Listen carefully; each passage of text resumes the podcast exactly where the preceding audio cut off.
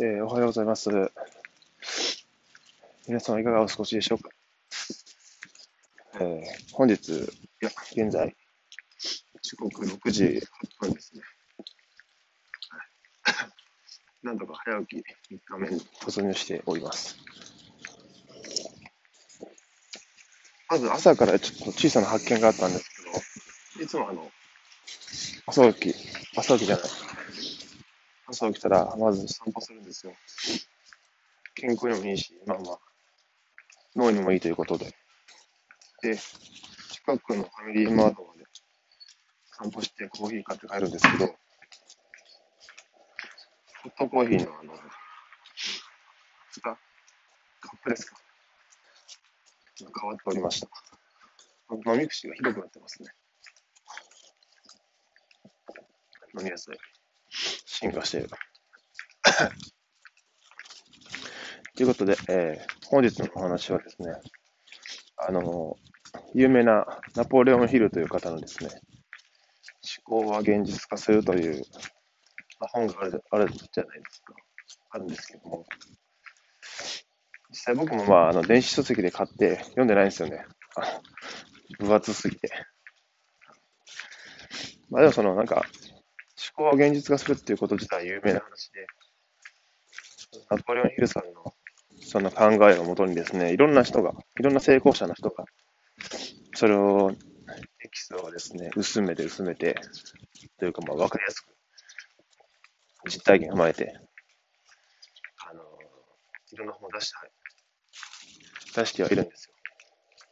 で、まあ、その、うん、要素自体は結構僕も好きでですね、なんかいいじゃないですか、夢がありますよね。思考は現実化する。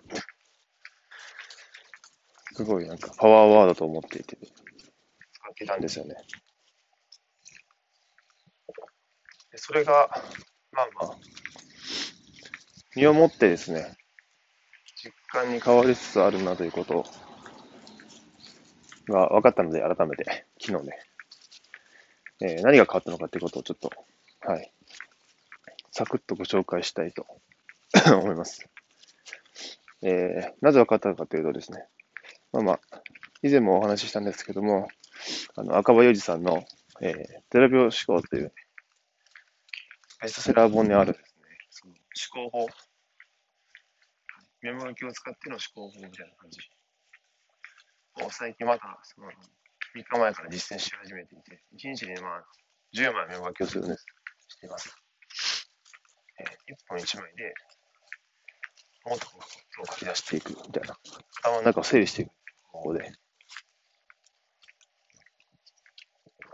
昨日まあまあ整理してたんですね。寝る前にちょっと、本当は1日に分けて長くしたら楽なんですけど、寝る前に一気に10分使って10枚書いていて、最近、人に、えー、言われたことですね、を書き出していたんですよ。まあ最近人に言われたことっていうのは、まあ、この後家に、えー、家に引きこもっていて、会った人って言うと、スクールの仕様のみんなみんなとスタッフの方だけなんですけど、はっきり言うと。そうですね。まあまあ、それでもまあいいやと思って、えー、切らしてみる、これを本当に、あの、リアルにね、あんな誇張もあれもせずにですけど、えー、まず、そうですね。まあまあ、芯が通っているみたいな。一本筋が通っていますね。熱量がすごいとか、あストイックだと、だとか、あやる気があるとか、うん、ポテンシャルが、ポテンシャルが、これはモチベーションですね。モチベーションが高い。いい影響を受けていますとか。そういった感じわ、カラスがすごくおる。裏の公園に。だとかですね。まあまあ、そういう類のね、あの、ことを結構、まあ、言われました。最近、特に。よいしょ。これで、あれなんですよね、もう客観的に見ても、多分、2年ぐらい前、1年ぐらい前かな、の自分からすると、こう真逆なんですよね。うん。そうなりたいと思っていたんですよ。一本、こう筋が通っていて熱量があって、こう物事にストイックに取り込める、なんかモチベーションの高い男になりたいと思ってたんですね。これは本当にそう思ってて、本来の僕が真逆ですからね。うん。努力なんて一切しないし、しなかったし、惰性のまま生きてきた。という自負があります。はい。で人間的にね、成長する機会もたくさんあったと思うんですけども、それを、まあ、せずにですね、自分の中の狭いこう思考だけでこうね、生きてきた結果が離婚ですよ。はい。相手のことを思いやらずにね。そう。優しくなかったですね。見栄えは優しかったと思うんですけど、上っ面だけだったんですよ。うん。本当に優しくしないといけない人の前ではできなかった。でもそれが現実。うん。まあその程度というか、そのね、原因と結果の法則です。まあ最近、だからその、会った人っていうのが、出会ってまだ10週間ぐらいしか経ってないですよね。うん。なおかつ、直に会ってもいないんですよね。すべてその、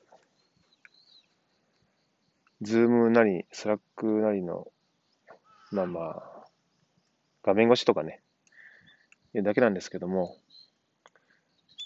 やっぱそういうふうに言われるとですね、補正はかかってないですよね。その知り合い補正とか、親戚のおばちゃんの補正みたいなのはないと思うんですよね。だすごい嬉しいですし、それによって天狗になるとか、思い上がるとか、そういうことはもうないなくてですね、ただただ、逆に感動してしまうっていう感じですかね。ああ、みたいな。うん。やっとこう、やっとね、まあ人間性だけでもね、あのー、あ、そうそう、あと一つありましたね。結構これ、もう僕がずっと言ってほしかったこととかが、なりたかった自分、有言実行です。うん。人に言われました。しかも、もっと会ってない、ダイビングショップの人に言われました。先日、まあ、LINE が来た、来たんですけど、最近どうですか？みたいな。うん。まあまあ、その、前回潜った時に、もしかしたらプログラミングスクール行ってエンジニアに転職するかもしれませんとか言ってたんですよ。多分でも、それを向こうは本気と思ってなかったんでしょうね。またまた、みたいな感じで。その時は実際まだ行動に起こしてなかったので、いろんな、いろんなことを。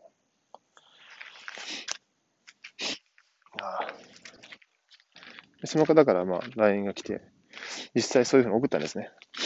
もう先日卒業しまして、今、その、今から就活で、来年ね、落ち着いたらそのエンジニアとして、エンジニアの僕として、模擬に行かせていただきます、笑いみたいな感じで送ったら、返信が来てですね、いやまさしく有言実行ですね、みたいな感じ。